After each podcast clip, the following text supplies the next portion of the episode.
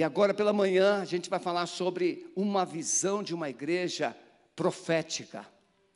Visão profética muitas vezes é deturpada, porque quando fala de profético, você pensa que logo vão começar a fazer profecias, é, visões, e fazer isso, fazer aquilo, e aí a igreja deixou de ser uma igreja é, bíblica. Visão profética é a verdade que a Bíblia diz a respeito da igreja. A Bíblia diz que a igreja, e Paulo, no capítulo 13 de 1 Coríntios, ele compara a igreja como uma família, visão profética. Paulo compara a igreja com uma lavoura, visão profética. Paulo compara a igreja como templo, visão profética. Então, visão profética é você tomar posse daquilo que Deus disse que você é como igreja. Eu vou funcionar assim. Você não pode tocar. Vocês não fazem. Sabe mais ou menos, mas não tem ideia, né? A vontade que a gente tem né, de chegar, bom dia, ô oh, meu amado, as mulheres querem um beijinho na face. As mulheres se contentarão com o beijo do seu cônjuge ou do filho, da filha em casa. Por quê, irmãos? Nós estamos insistindo nisso.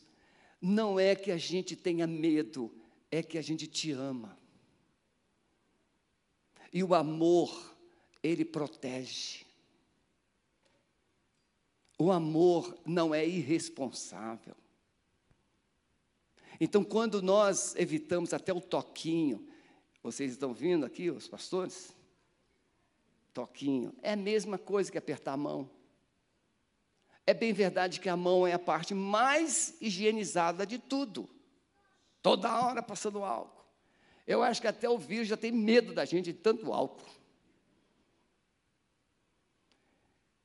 Mas quando nós nos comportamos, é porque nós estamos dizendo assim: você é importante para mim. E a gente tem esse cuidado. E precisamos, irmãos, continuar tendo cuidado. Hoje eu saí para votar bem cedo, antes das oito da manhã, porque gente velha vota, vota cedo. e fui lá mudar o meu, meu lugar, meu local de minha zona eleitoral, minha sessão, lá na Tuiti. E a gente foi, já cumpri o meu propósito. E tenho certeza que o meu candidato será eleito. Qual é, pastor? Pergunte o Espírito Santo. O Espírito Santo sabe quem é que deve fazer o que ele já disse para fazer nessa cidade. Se você tem conexão com o Espírito Santo, você enxerga, você ouve. Aliás, eu estou desenvolvendo e faço você um desafio: desenvolver uma sensibilidade para ouvir a voz do Espírito Santo. Porque se você ouvir a voz do Espírito Santo, você vai romper com as vozes. Tem muita falácia, tem muita voz, tem muita. Mas você precisa ouvir a voz de Deus. Amém? Então, abra sua Bíblia, primeira carta de Paulo aos Coríntios, capítulo 3, a partir do verso 5. Paulo diz assim: Pois quem é Paulo? E quem é Apolo? Senão ministros pelos quais crestes, e conforme o que o Senhor deu a cada um. Eu plantei, Apolo regou, mas Deus deu o crescimento. Por isso, nem o que planta é alguma coisa, nem o que rega, mas Deus que dá o crescimento. Ora, o que planta e o que rega são um, mas cada um receberá o seu galardão segundo o seu trabalho. Porque nós fomos, nós somos cooperadores de Deus. Você pode repetir comigo? Nós somos cooperadores de Deus? Vamos lá, juntos. Nós somos cooperadores de Deus. Ninguém aqui é o cabeça da obra, ninguém aqui é o titular, ninguém aqui é o patrão, ninguém aqui é o chefe, ninguém aqui é o dono dessa obra. Nós estamos cooperando com Ele. A família é dele, a lavoura é dele, o templo é dele. Nós estamos cooperando com ele naquilo que está acontecendo na lavoura. Ora, o que planta e o que rega são um, mas cada um receberá o seu galardão segundo o seu trabalho, porque nós somos cooperadores de Deus. Vós sois lavoura de Deus e edifício de Deus. Segundo a graça de Deus que me foi dada, pus eu, como sábio arquiteto, o fundamento, e outro edifica sobre ele. Mas veja cada um como edifica sobre ele, porque ninguém pode pôr outro fundamento além do que já está posto, o qual é Jesus Cristo. E se alguém sobre este fundamento formar um edifício de ouro, prata, pedras preciosas, madeira, feno, palha, a obra de cada um se manifestará. Na verdade, o dia a declarará, porque pelo fogo será descoberta, e o fogo provará qual seja a obra de cada um. Se a obra que alguém edificou nessa parte permanecer, esse receberá galardão. Se a obra de alguém se queimar, sofrerá detrimento, mas o tal será salvo como pelo fogo. Não sabeis vós que sois o templo do Espírito Santo de Deus que habita em vós? Se alguém destruir o templo de Deus, Deus o destruirá, porque o templo de Deus que sois vós é santo. Amém, meus irmãos? Então, na teologia, na eclesiologia, principalmente batista, o que é uma igreja? É a congregação dos salvos, é a família de Deus, é o povo adquirido, é a nação santa, mas é a congregação dos salvos. Pessoas que ouviram, pessoas que creram, que confessaram a Jesus como Senhor e Salvador e que foram batizadas em nome do Pai, do Filho e do Espírito Santo. Então, esse é a, o batismo é a porta, porque o batismo simplesmente ele simboliza, ele é um memorial, ele é um, um, um testemunho de que você na, no cerimonial, no simbolismo do batismo, a pessoa emergida na água está sendo sepultada, você só sepulta quem morre. É claro que a gente não segura lá embaixo. Dá, alguns dá vontade da gente segurar mais tempo. Mas levanta, né? você emergido, você ressuscitado com Cristo para uma nova vida. Então, o batismo é esse testemunho que a cruz realizou, a obra que a cruz realizou, a obra da redenção. Porque quando o homem é olhado por Deus, ele está morto, Efésios 2, de 1 a, 4, a 3, ele está morto nos seus delitos e pecados.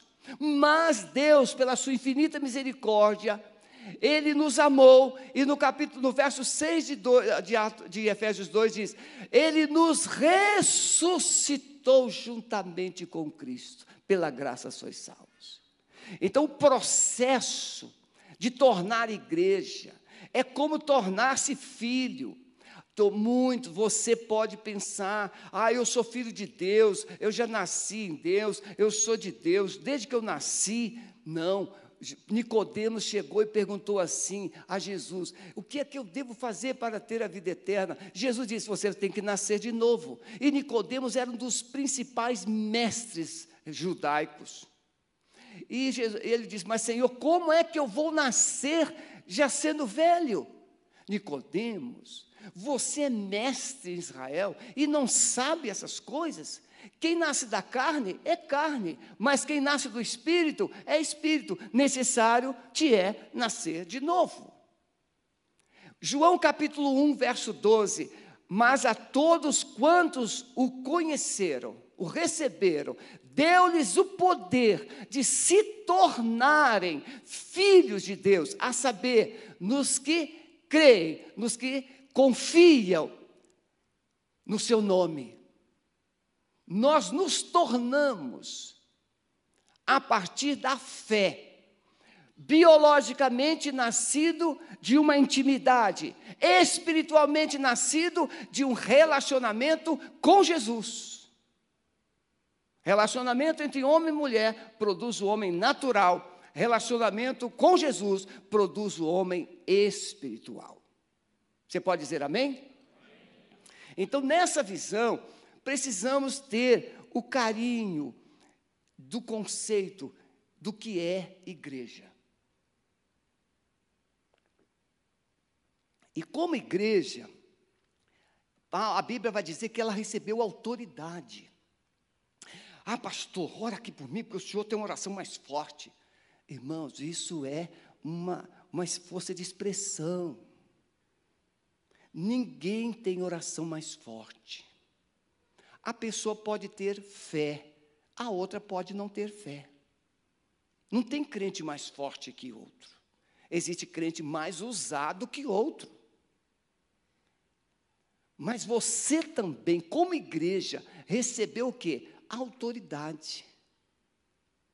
E recebereis poder ao vir sobre vós o Espírito Santo, e ser-me-eis testemunhas, Jerusalém, Judéia, Samaria, até os confins da terra.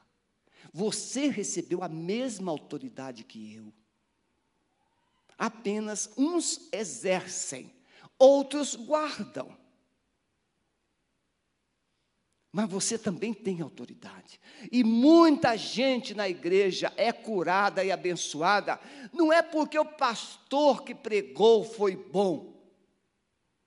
Tem muita gente que já chegou aqui salva. E aí ela simplesmente veio confirmar uma decisão. E aí o pastor, o pregador pensa: "Oh, como Deus me usou". Não, você apenas regou. O outro plantou. E Deus deu crescimento. Então, quem planta e quem rega, não, não são diferentes. Você, alguém tira lá os pichainhos, os carropichos, os espinhos, sara as feridas, cuida da pessoa e evangeliza, discipula e atrasa aqui a igreja, e aí ela se entrega a Jesus. E aí a pessoa pensa assim: eu ganhei por Jesus. Não, alguém semeou na vida dela. Alguém amou, alguém cuidou, alguém abençoou, alguém viveu, andou a segunda milha. Eu atendi essa semana uma pessoa, uma advogada, e ela está em uma célula da igreja online. Foi, foram muitas semanas, é, parece que tem uns dois anos que ela está sendo assim trabalhada. Mas eu tenho, ela pode estar me ouvindo, ou talvez ela esteja até aqui. O esposo dela é médico. Deus está fazendo uma obra linda na vida dessa mulher.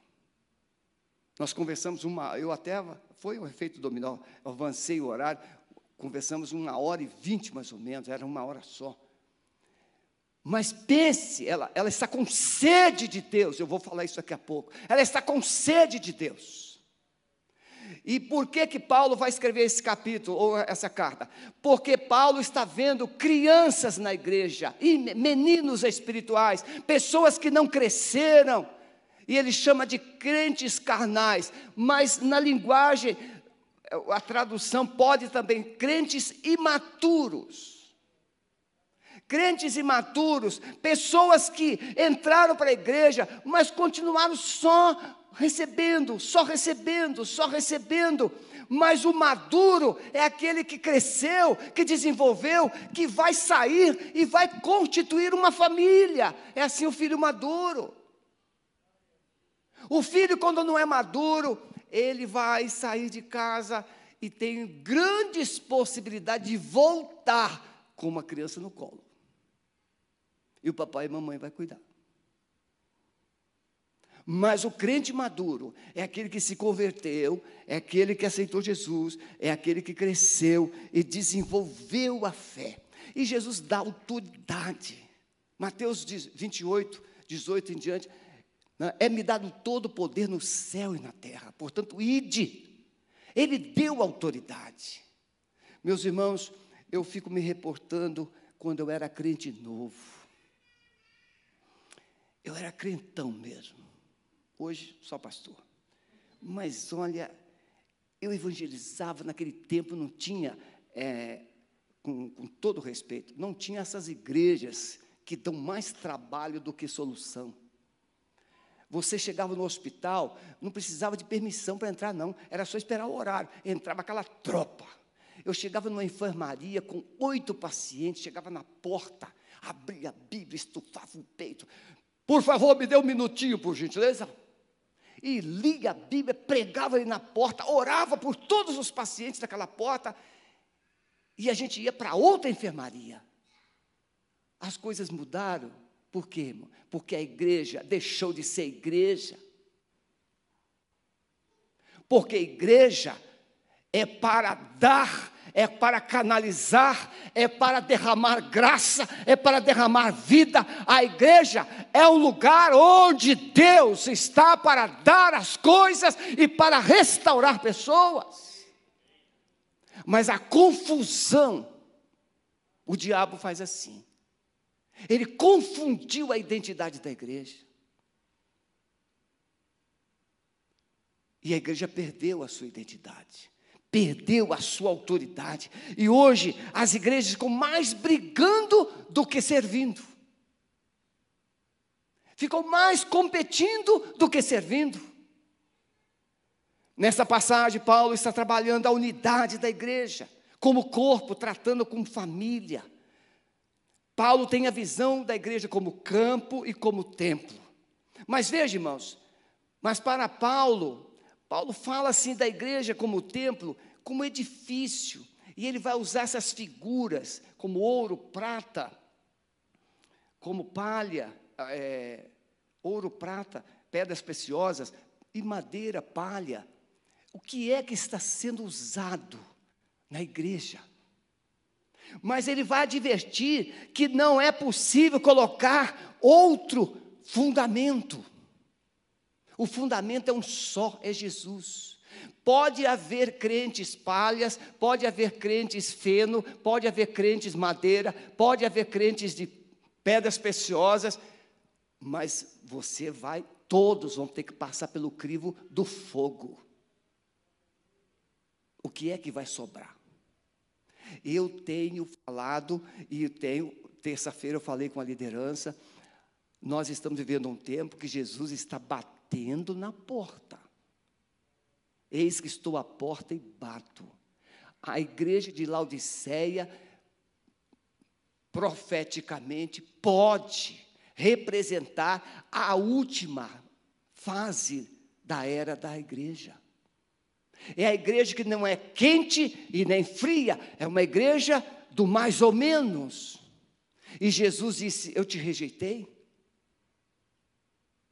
porque você não é fria nem quente, você não se define, és morna, por isso vomitar-te-ei da minha boca. Então eu quero falar para vocês três coisas. Primeiro, entender a igreja como família. Irmãos, você sabe muito bem o que é família os pais, os filhos e como se convive em família. Quando Paulo toma essa figura da família, ele está construindo a visão da igreja como unidade.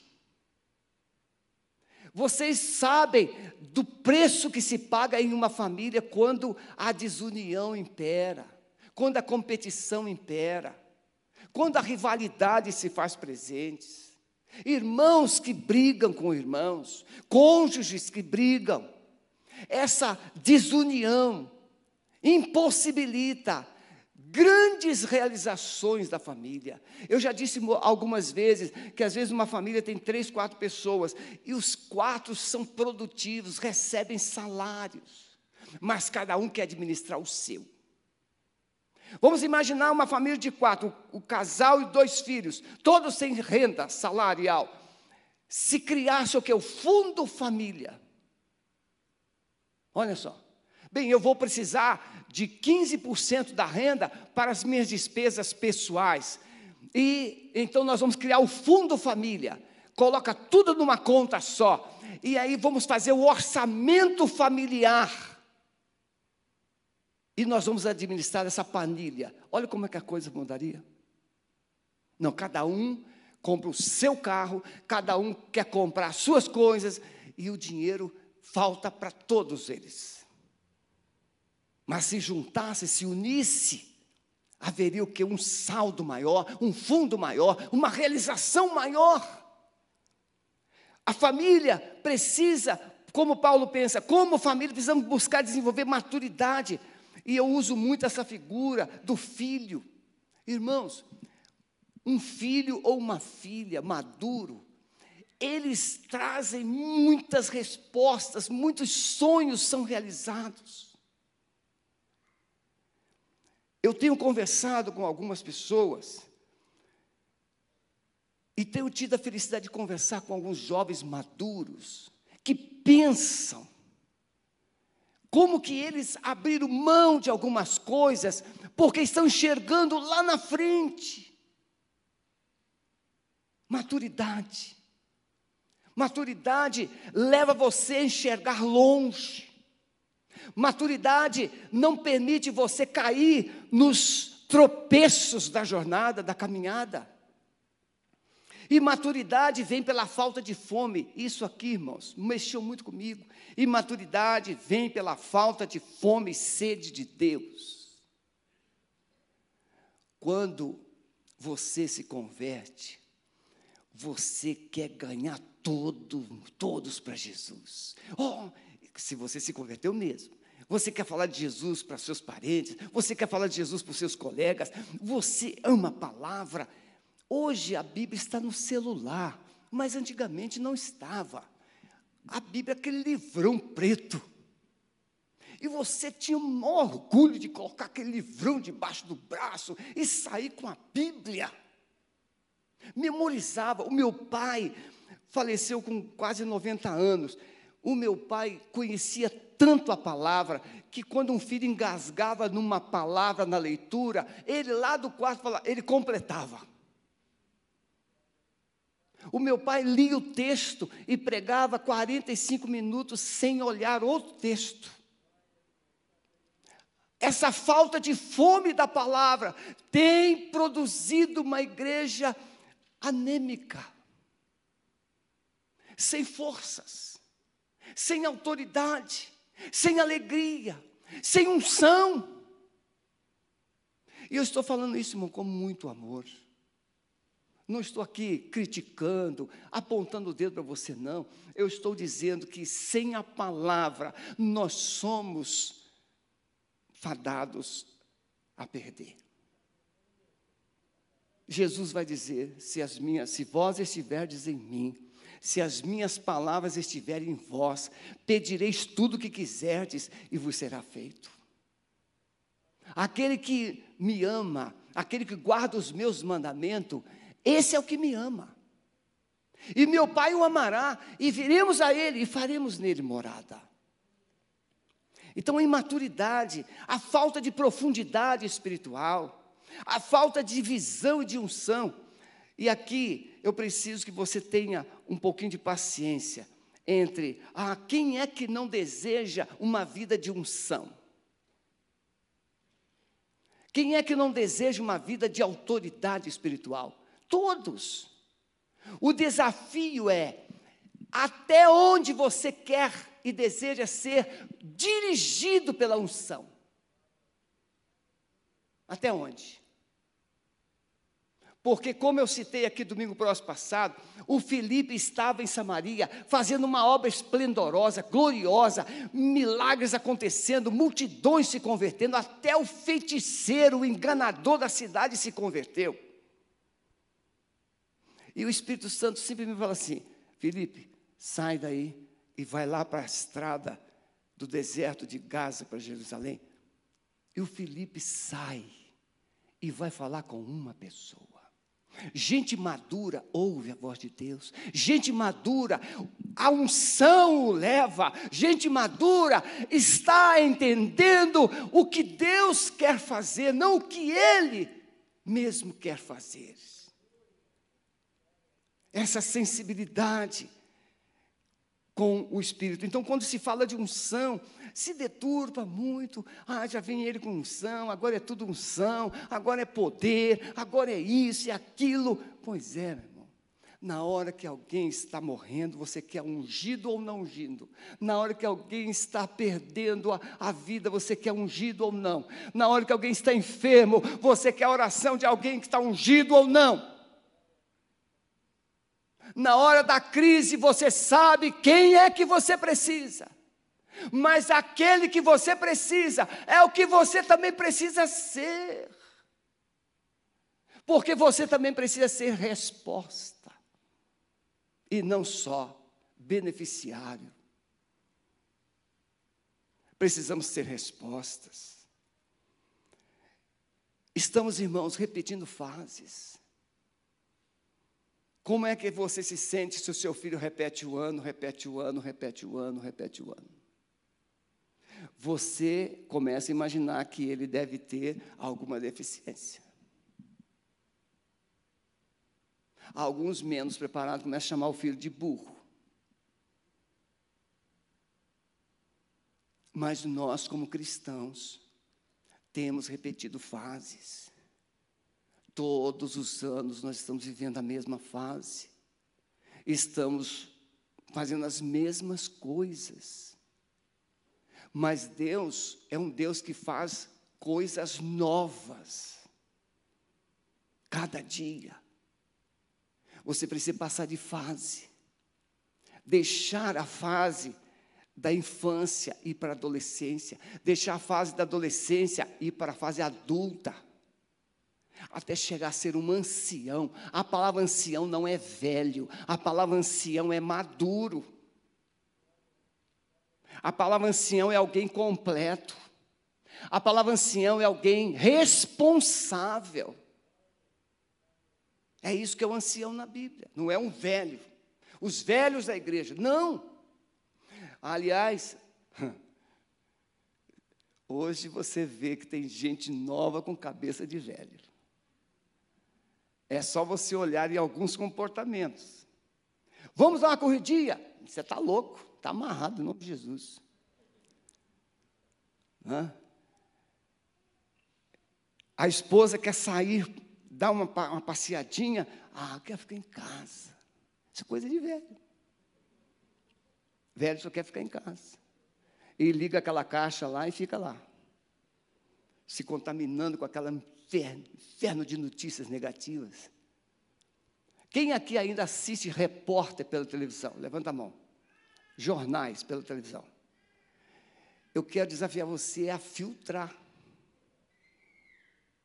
A filtrar. Tem certos jornais que não é mais possível assistir. Desliga isso. Ah, pastor, não tem outro jeito. Seleciona. Faça alguma coisa. Mas tem rede de informação que fala a mesma coisa. Eu estava numa clínica, estava lá da recepção, e estava lá o jornal, a televisão ligada lá. A notícia vai sendo esticada, vai sendo esticada, vai sendo esticada. Se é assalto, ah, porque o bandido. Irmãos, muda, muda de fase. Torne você notícia. Imaturidade revela fragilidade. Não viveremos o profético seguindo homens.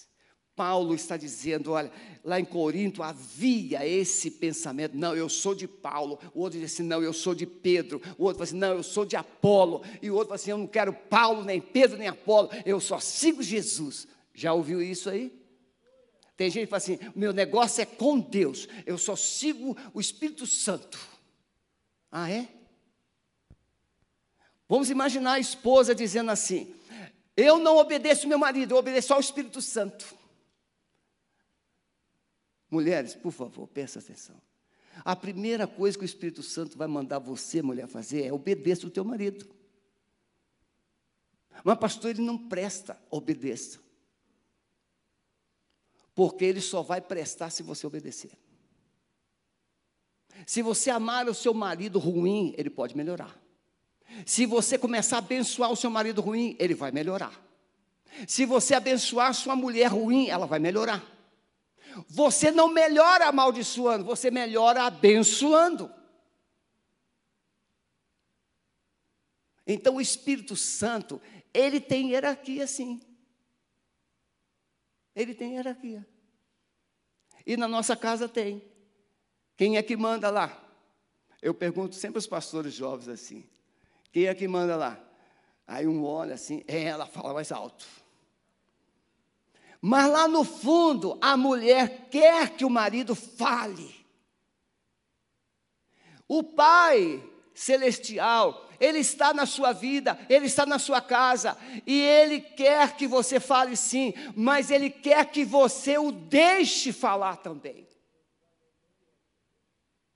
Gente madura sabe primeiro ouvir, para depois falar. Em segundo lugar, meus irmãos, entender que a vontade de Deus é que todos sejam salvos. Em 2 Timóteo, capítulo 2, verso 23 a 26, diz assim: E rejeita as questões loucas, sem instrução, sabendo que produzem contendas, ao servo do Senhor não convém contender, mas sim ser manso para com todos, apto para ensinar, sofredor, instruindo com mansidão aos os que resistem, a ver se porventura Deus lhes dará arrependimento para conhecerem a verdade e tornarem a despertar, desprendendo-se dos laços do, di do diabo, em que a vontade dele estão presos. Irmãos, o, a discussão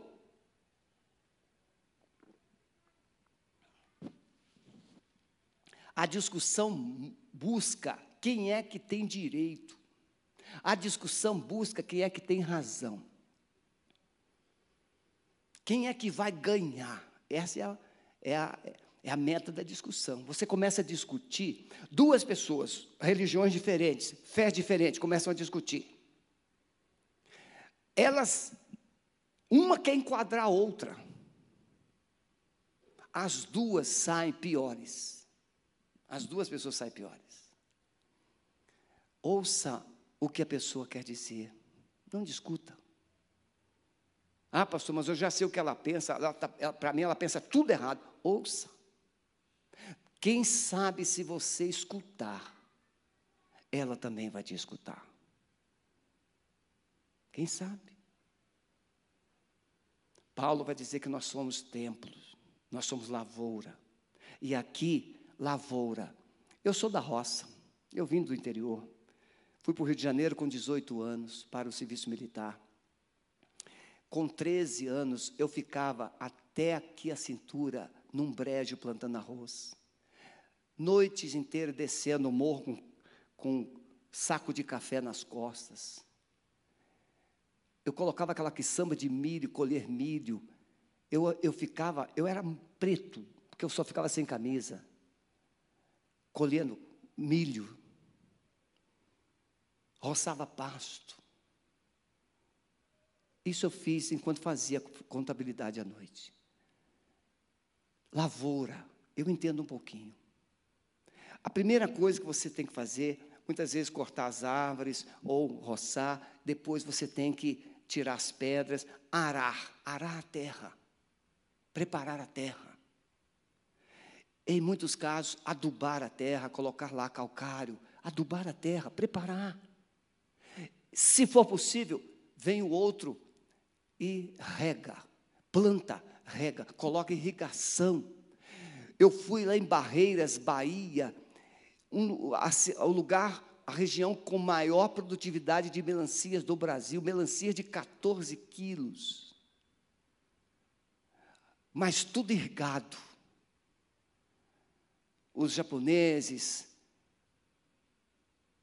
não sei se é só japoneses, mas parece-me que os japoneses, eles cultivam lá a melancia.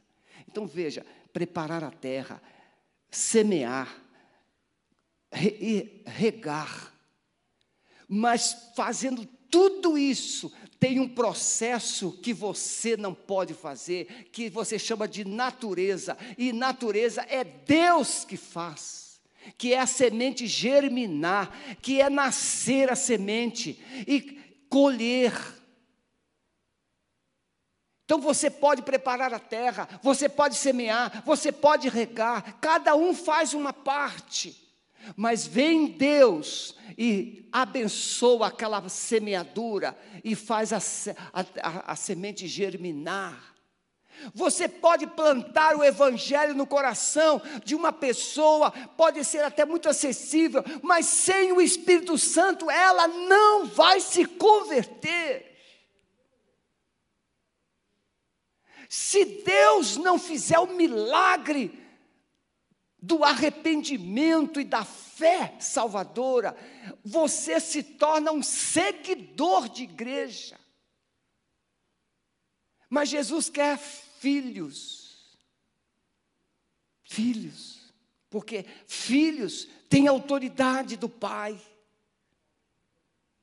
Então, lavoura, essa visão do crescimento. Vós, eu sou a videira, Jesus disse, meu pai é o lavrador, toda vara em mim que não dá fruto, ele tira e limpa aquela que dá fruto, para que dê mais fruto. Vós já estáis limpos pela palavra que vos tenho falado, estáis em mim e eu em vós, como a vara de si mesmo que não pode dar fruto, se não estiver na videira, assim também vós, se não estiveres em mim. Eu sou a videira, vocês são as varas. Quem está em mim e eu nele, esse dá muito fruto, porque sem mim nada podeis fazer.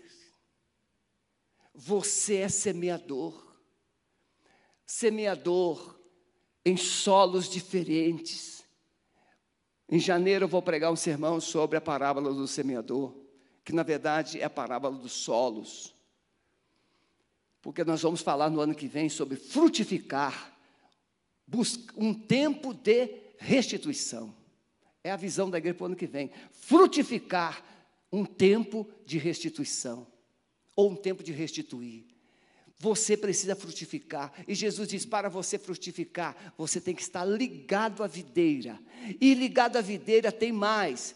Pode ser que você esteja um galho pesado, improdutivo. Quem aqui é do interior sabe. Você vai lá no, no, no pomar de laranja e você tem que cortar os galhos inúteis, que são sanguessugas da, da, da, árvore frutífera, e você corta. E às vezes, alguns você não vai cortar todo, mas você vai podar. Jesus está dizendo que tem dois tratamentos na videira. Primeiro, alguns ele vai cortar o galho, vai cortar o ramo. Outros, ele vai limpar o ramo. Um escritor americano disse que, na visão de Jesus, ele vinha com a tesoura, cortando os ramos inúteis, não vai dar nada.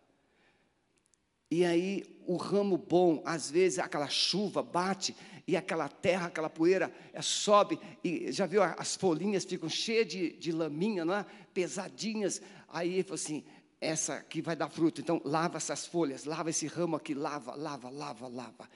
Você corta o que não vai dar nada e você limpa o que vai dar alguma coisa para que dê muito mais coisas. Você já é ramo você está na videira. Só que se você não estiver limpo, vai dar pouco fruto. Eu contei aqui o exemplo da, da, da, da, safra de soja no Rio Grande do Sul, naquela região lá de 3 de maio, perto do Rio Uruguai.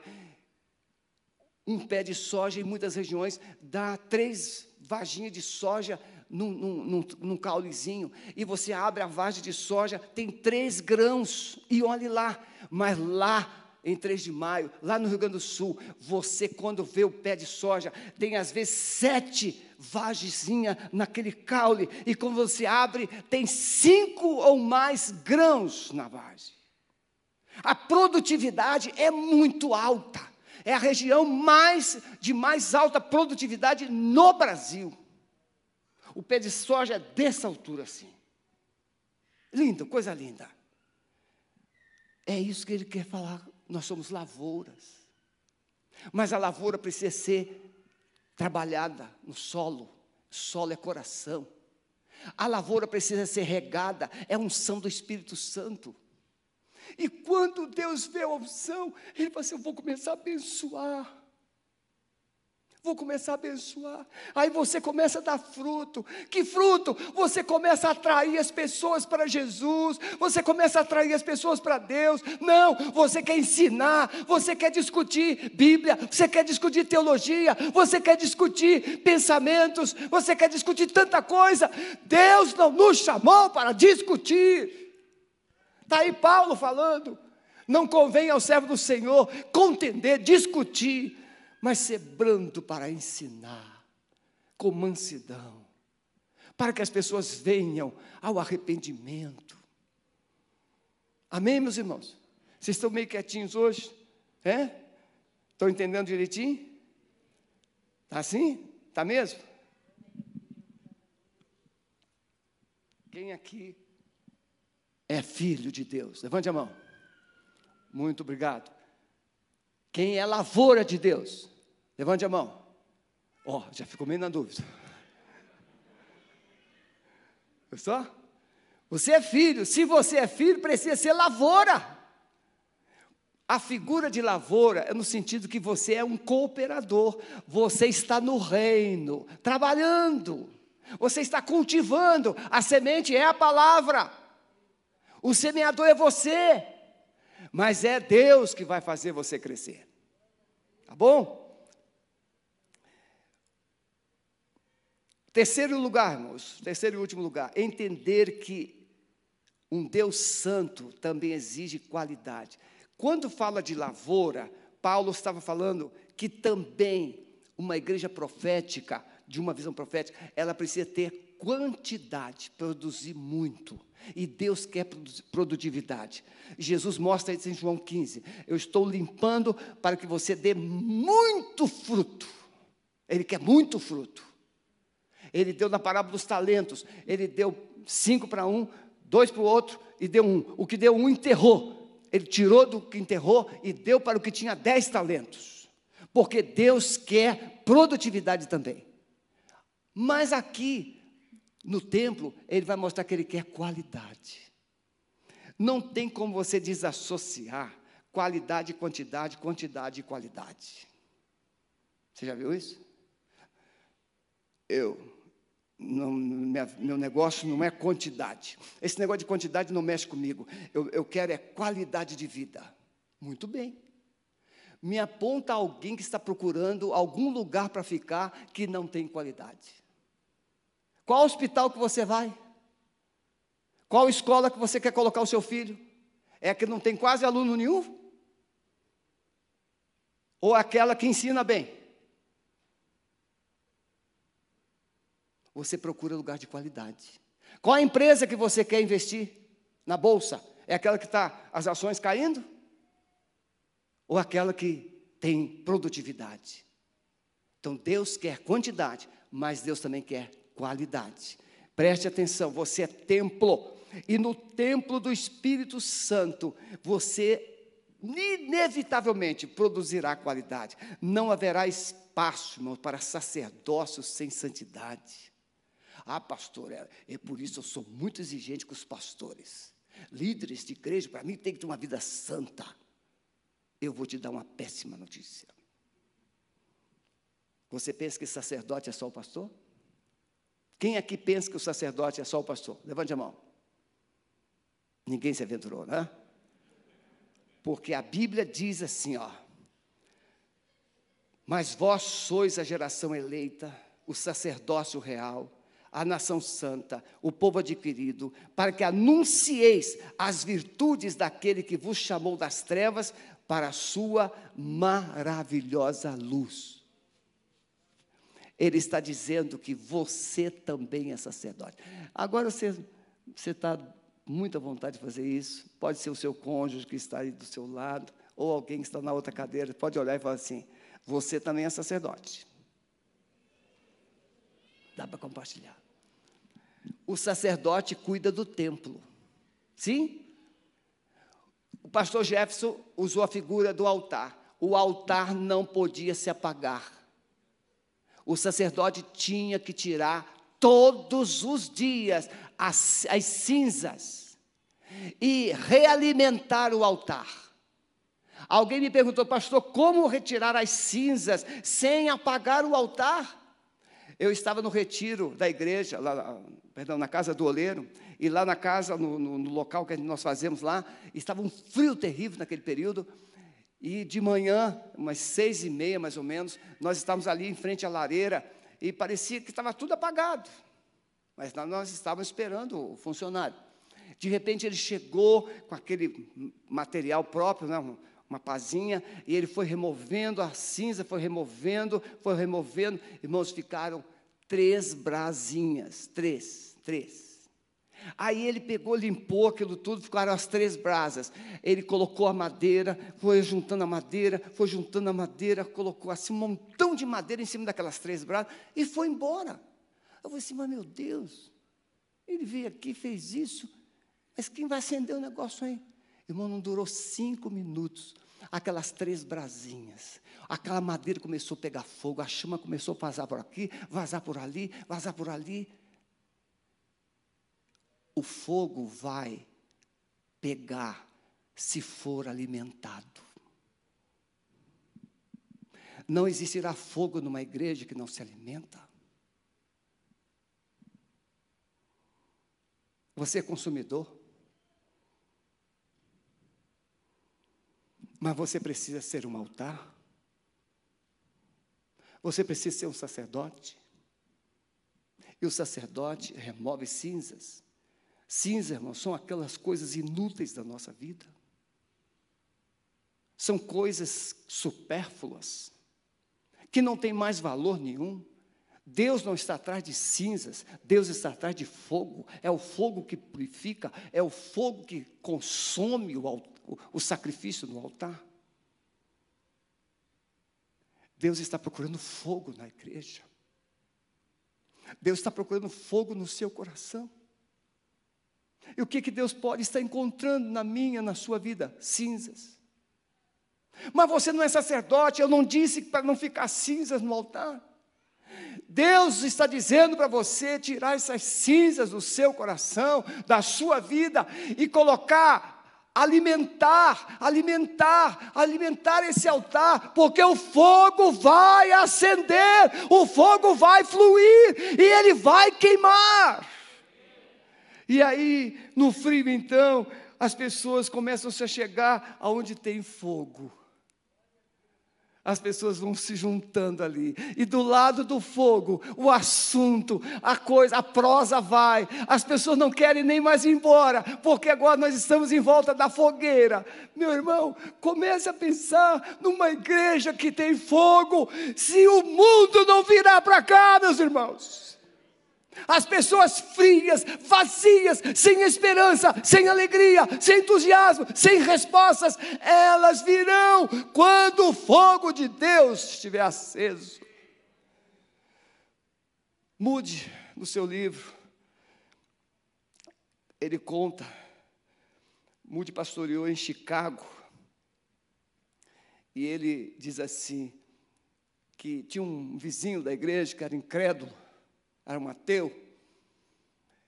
E quando Chicago foi tomado por um incêndio que destruiu quase toda a cidade, até aquele vizinho incrédulo foi visto no templo, na igreja. E alguém perguntou, falou assim, mas até você aqui, rapaz, você não é ateu? Eu falei assim, sim? Mas o que você está fazendo aqui? É porque é a primeira vez que eu estou vendo a igreja pegar fogo.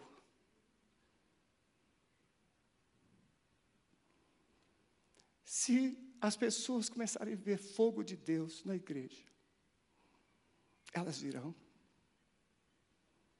Porque elas querem respostas. Elas querem aquecer essa alma gelada, fria, sem esperança. Baixe a sua cabeça, por favor. Os músicos podem vir. Uma igreja com visão profética, ela vai realizar a obra que Deus a confiou,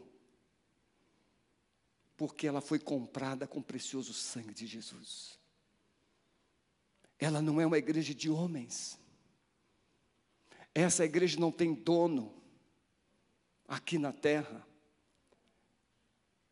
Apocalipse capítulo 5 diz, a partir do verso 9: E cantava um cântico novo, dizendo: Digno és de tomar o livro e de abrir os seus selos, porque foste morto, e com o teu sangue comprastes para Deus de toda tribo, língua, povo, nação, e para o nosso Deus nos fizestes reis e sacerdotes, e reinaremos sobre a terra. Você foi comprado por Jesus. Você é uma igreja gloriosa, irresistível. Apocalipse, capítulo 7. Depois dessas coisas olhei, e eis que uma multidão a qual ninguém podia contar, de todas as nações, tribos e povos e línguas que estavam diante do trono, perante o cordeiro, trajando vestes brancas, com palmas nas suas mãos, e clamavam com grande voz, dizendo: Salvação ao nosso Deus, que está sentado no trono, e ao cordeiro, e todos os anjos estavam ao redor do trono, e dos anciãos, e dos quatro animais, e prostraram-se diante do trono com seus rostos e adoraram a Deus, dizendo: Amém. Louvor e glória e sabedoria e ação de graças e honra e poder e força ao nosso Deus por para todo sempre. Amém. Um e um dos anciãos me falou dizendo: Estes que estão vestidos de vestes brancas, quem são e de onde vieram? E eu lhe e eu disse-lhe: Senhor, tu sabes. E ele disse-me: Estes são os que vieram de grande tribulação, e lavaram as suas vestes, e as branquearam no sangue do Cordeiro, por isso estão diante do trono de Deus, e o servem de dia e de noite no seu templo, e aquele que está sentado sobre o trono os cobrirá com a sua sombra, nunca mais terão fome, nunca mais terão sede, nem sol, nem calma alguma cairá sobre eles, porque o Cordeiro que está está no meio do trono os apacentará e lhes servirá de guia para as fontes vivas das águas, e Deus limpará de seus olhos toda a lágrima.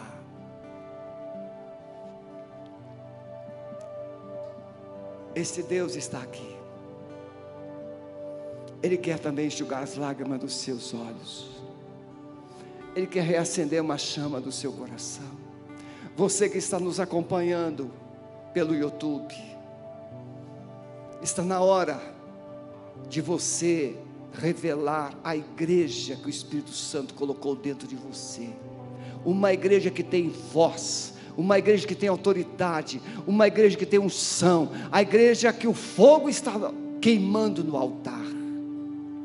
Seja uma resposta de Deus onde você está e você que está aqui. Nós vamos cantar agora uma música. E se você entender que o Espírito Santo está te falando para você reacender o seu altar, você ficará em pé em nome de Jesus. Vamos adorar o Senhor. Alguém aqui nesta manhã que ainda não tem experiência, não tem certeza da sua salvação, porque aqui uma multidão estava diante do trono de Deus e cantavam: Digno é, Senhor, digno é, Senhor. Se você não tem certeza da sua salvação, você gostaria de entregar sua vida a Jesus nesta manhã? Levante a sua mão onde você está. Alguém gostaria de entregar sua vida a Jesus? Ele está te chamando hoje para você ser salvo lá na galeria. Sim, Deus te abençoe. Pode baixar sua mão. Ah, mais alguém? Eu preciso de salvação. Deus abençoe. Deus abençoe. Ah, mais alguém? O Espírito Santo está dizendo: chegou a hora de você ser igreja. Vocês dois que levantaram as mãos, pastor Maurício está ali no, na, no stand, passem ali, dê uma palavrinha com ele, pastor Maurício, levanta a mão, pastor Maurício aí, olha lá, pastor Maurício, e no final você vai ser orientado como fazer para ser ajudado, abençoado pela igreja, ok? Coloque as suas mãos assim. Amado Espírito Santo, Nós estamos cansados, Senhor, de andar em círculos, como o povo no deserto. Não, Senhor, nós queremos atravessar o Jordão e queremos conquistar as promessas do Senhor. Por isso, Senhor, ajude a tua igreja a romper, quebrar as cadeias e voltar a ser igreja. Uma igreja cheia de ousadia, de autoridade, de poder, para anunciar as grandezas do Senhor para todos os perdidos. Leva-nos com a tua paz para nossas casas, abençoe a nossa cidade de Curitiba nesse pleito eleitoral. Senhor, nós rejeitamos qualquer representatividade indigna ou corrupta e profetizamos uma nova geração de políticos comprometidos com a família, comprometidos com o Senhor, comprometidos com a justiça e com a verdade. Nós abençoamos os teus filhos em nome de Jesus. Amém. Pode se assentar.